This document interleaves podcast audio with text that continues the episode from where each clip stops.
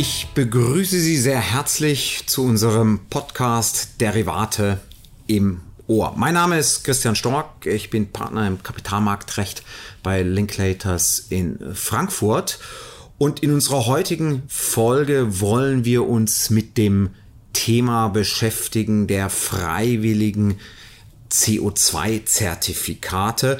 Und das ist im Deutschen ein bisschen ein sperriger Begriff, deswegen werde ich mich auf den englischen Begriff äh, beziehen. Und dort heißt es die Voluntary Carbon Credits, die äh, VCCs. Und das äh, ist eine spannende Thematik im Rahmen der gesamten ESG-Diskussion. Ähm, und ähm, Interessant ist, und das werden wir jetzt beleuchten, was sind das überhaupt für Assetklassen und wie spielt dann auch der, der Derivatemarkt dort, ähm, dort rein. Mit Blick auf den Derivatemarkt ist es natürlich immer spannend und da kommen wir eben auch als Derivateanwälte her. Kann ich diese VCCs ja als Sicherheiten einsetzen? Kann ich dort Eigentumsrechte dran kreieren? Was passiert mit diesen VCCs in einer Insolvenz und äh, ja, kann ich die verpfänden?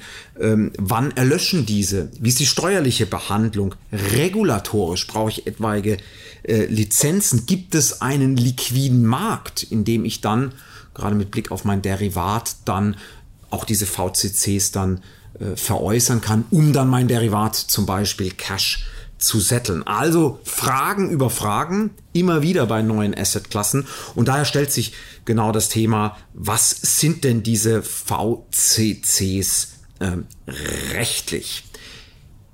Vielleicht fangen wir mit einer kurzen Abgrenzung an, die zeigt, äh, ja, wir haben ja diesen sogenannten Mandatory äh, Carbon Markt, also den gesetzlichen Markt für CO2-Zertifikate.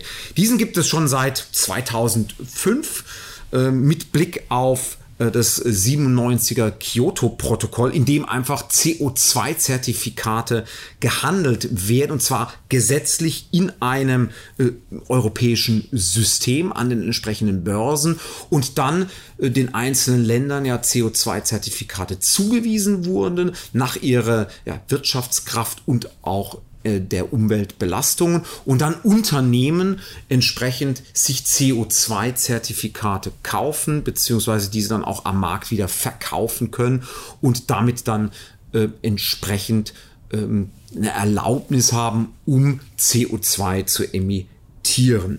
Dieses System gibt es ja in, in verschiedensten ja, Ländern, über 70 Länder in der Welt, insbesondere auch China, Japan, Mexiko, USA und eben auch in Deutschland und der EU generell. Es ist ein, letztlich ein EU-System. Davon grenzen wir, und das ist genau das mal negativ abgegrenzt, davon grenzen wir eben jetzt diesen VCC-Markt äh, ab.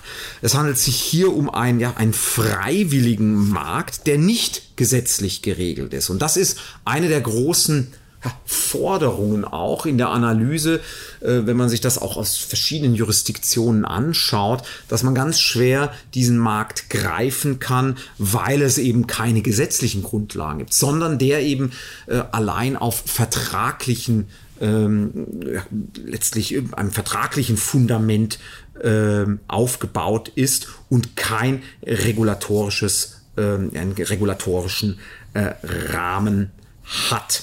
Nichtsdestotrotz, gerade jetzt auch durch das, ähm, die Vereinbarung in Paris, äh, letztlich zu einem ja, Netto-Zero äh, Emissionen von CO2 zu kommen bis 2050, ist dieser Markt entscheidend wichtig.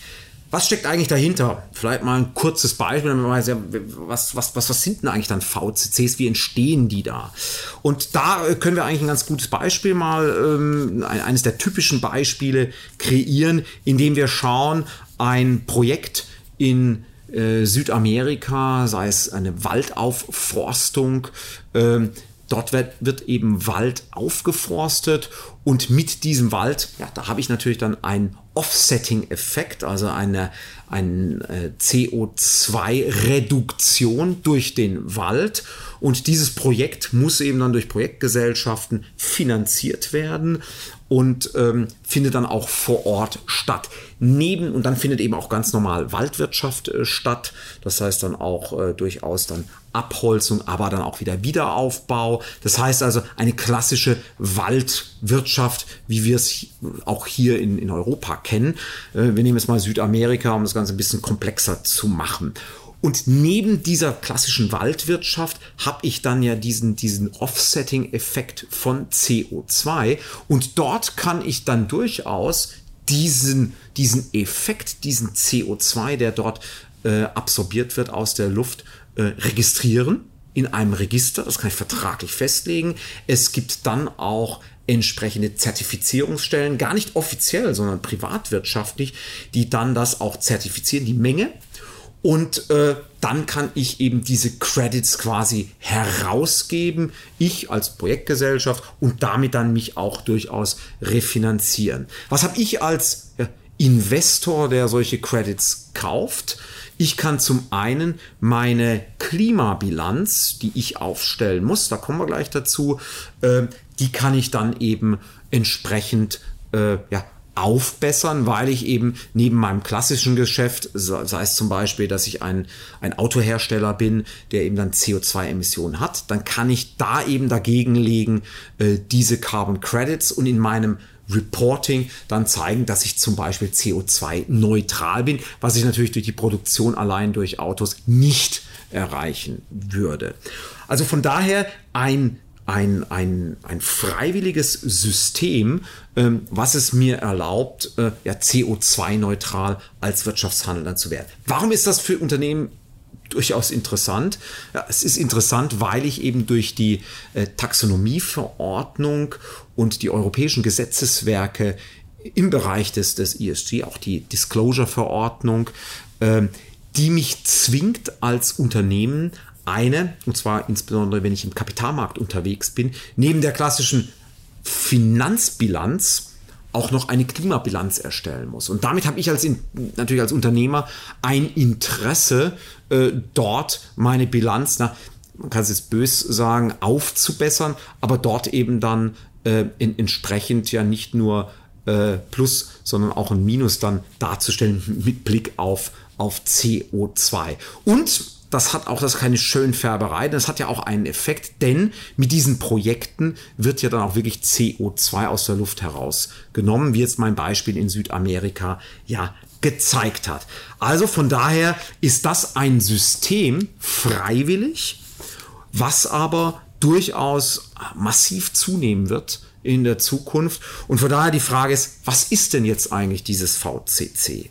Und äh, da kann man natürlich verschiedene Ansätze, insbesondere aus Deutschland heraus, äh, wenn man jetzt mal aus deutschrechtlicher Brille da drauf schaut, äh, kann man da eben äh, sehr genau drauf schauen, was das denn eigentlich sein soll. Zum einen kann man sagen, es ist natürlich ein, ein, ein nicht sachliches Eigentum das heißt also letztlich Rechte, die dort entstehen.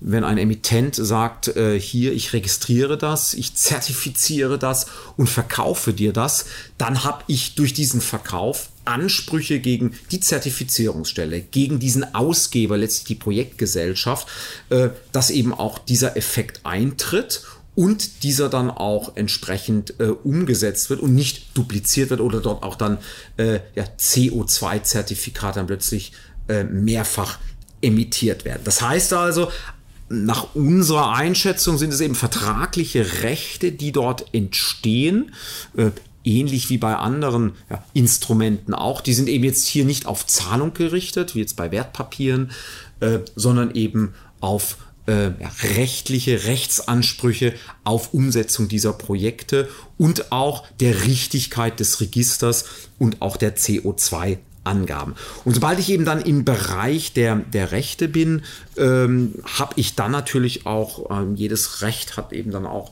einen Eigentumsschutz äh, und kann daher auch äh, entsprechend dann in der Insolvenz diese, diese Rechte dann auch behandeln, kann sie dann auch in den Sicherheiten entsprechend aufnehmen. Äh, Pfandrecht anrechten ist eben auch durchaus möglich.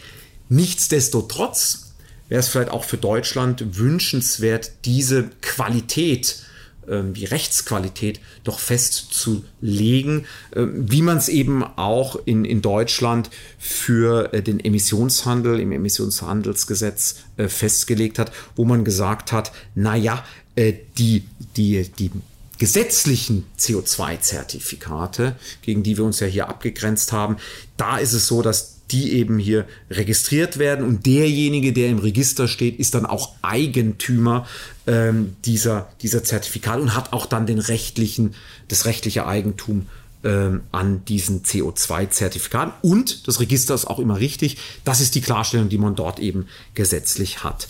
Das wäre wünschenswert, wünschenswert um hier wirklich einen, einen letztlich einen klaren ähm, einen klaren, ähm, klaren Rechtscharakter dann auch festhalten kann. Aber wie gesagt, durch Auslegung kommt man da durchaus hin.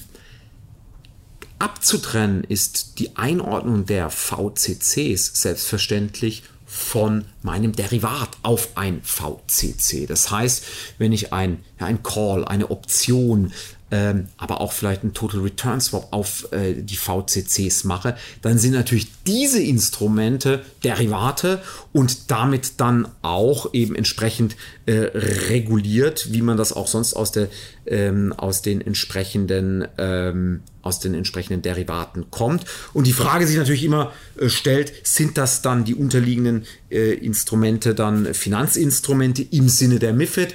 Das kommt eben darauf an, äh, wie die Einschätzung an der Stelle dann dieser ähm, dieser äh, VCCs dann ist, wie ich es gerade eben dargestellt habe. Von daher mh, hm, ist da vieles im Fluss und auch äh, nicht alles jetzt äh, klar. Insbesondere äh, wird man wohl feststellen können, dass die VCCs in Deutschland, also deutschrechtlich generierte, wahrscheinlich eine Minderheit sein werden, sondern es werden eben ganz andere Jurisdiktionen sein, äh, in denen diese äh, Credits dann aufgelegt werden. Vielleicht noch ein weiterer Aspekt, den ich noch nennen will, mit Blick auf die VCCs, ist neben dem Eigentum was ich dann auf das Register legen kann, auch die Fungibilität. Das heißt, dass ein Handel entstehen kann, dass ich diese Credits auch durchaus verkaufen kann, äh, weiterverkaufen kann und sie ihre Rechtsqualität nicht ändern. Also auch das ist ein Aspekt, der enorm wichtig ist mit Blick auf einen liquiden Handel und auch die entsprechenden, äh, die entsprechende Anerkennung in der in der äh, international und man die auch entsprechend austauschen kann und ein Handel entstehen kann.